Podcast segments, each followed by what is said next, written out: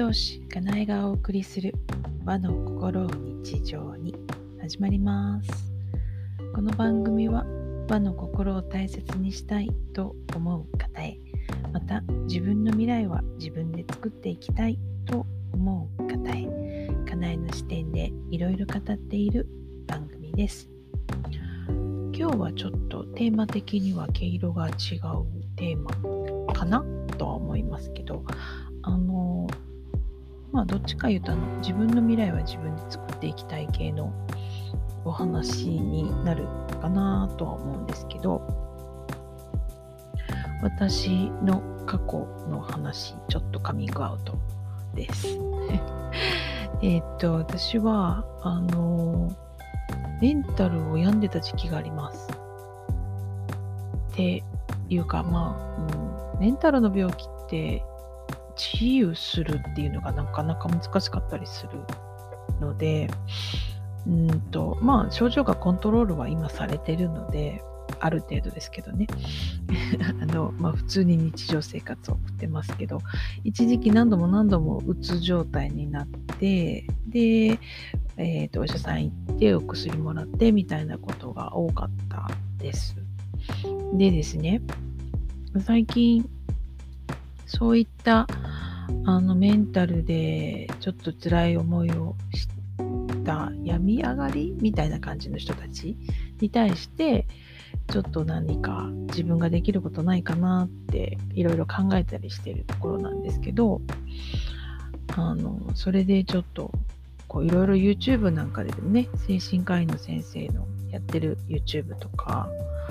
あとまあ、実際ご自分がね発達障害系ですよっていうことをあのおっしゃってそのことについて話してる YouTube だとか結構見てるんですよね。で見てて、うん、自分の場合どうだったっけってやっぱり振り返って思い出す部分があるんですけど私の場合えっ、ー、とですねあの薬の量が少なかったんです。えっ、とですね、普通、うんと、こう、うん、そうですね、えっ、と、25、50、75、100っていう量があるとして、大体75から100ぐらいの量を使うのが普通ですよっていう、そういうお薬を私25から50の間を行ったり来たりっていう感じで普通の人の子供ぐらいの量しか飲めなかったというか飲めなかったんですね。あの普通の人が飲む量75ぐらい飲むともうなんかもうすごい頭ぐるぐらぐらして目が回ってあのおかしくなっちゃって あのきつすぎて飲めなかったんですね。だから薬の量が普通の人の半分くらいとかでいけてたのであの症状が軽いよねってあの思ってたんです自分で言われたわけじゃないんですでも自分であ自分は症状が軽いんだって思ったらあのななんだろうこのすごく肩身が狭い思いだったんですよね。なんか病気になる、まあ、メンタルの病気になるって日常ちょっと辛かったりするからメンタルの病気に落ち込んでメンタルの病気になっているのに病気になったらなったで今度は薬の量が少ないって言ってまた自分は大したことないんじゃないかみたいな感じで病人の仲間入りもできないみたいななんかそういう変な思い込みがあって自分をなんかどっかで責めてすごい辛かった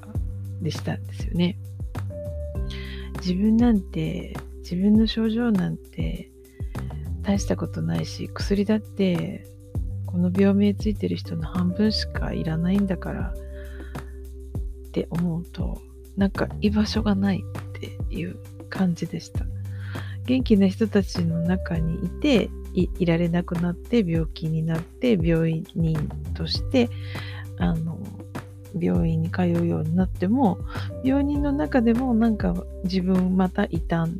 異端の存在みたいな感じに思ってしまっていや私軽いから大したことないからみたいな感じでその同じ病名の人たちの病人の仲間にも入れないみたいななんかそんな感覚があったのを今日なんか思い出したんですよね。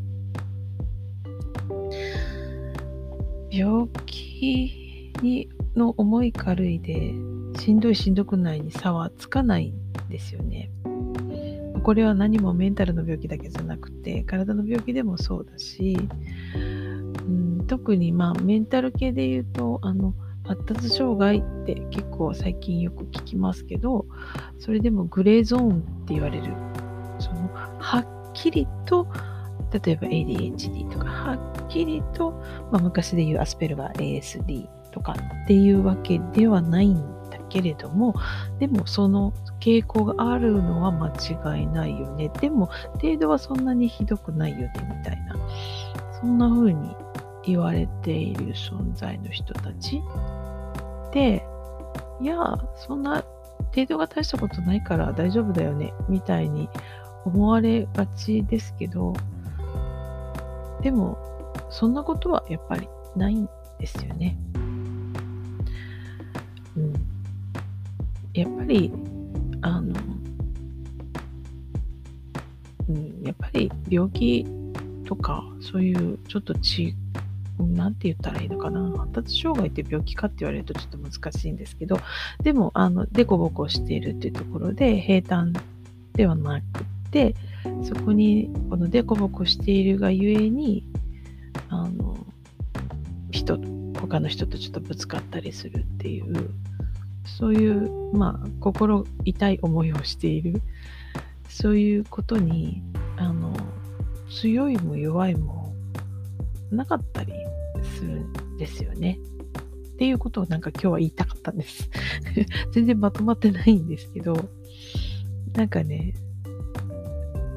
うん、やっぱり心病む人ってどんな状況になっても自分を責めるんですよね。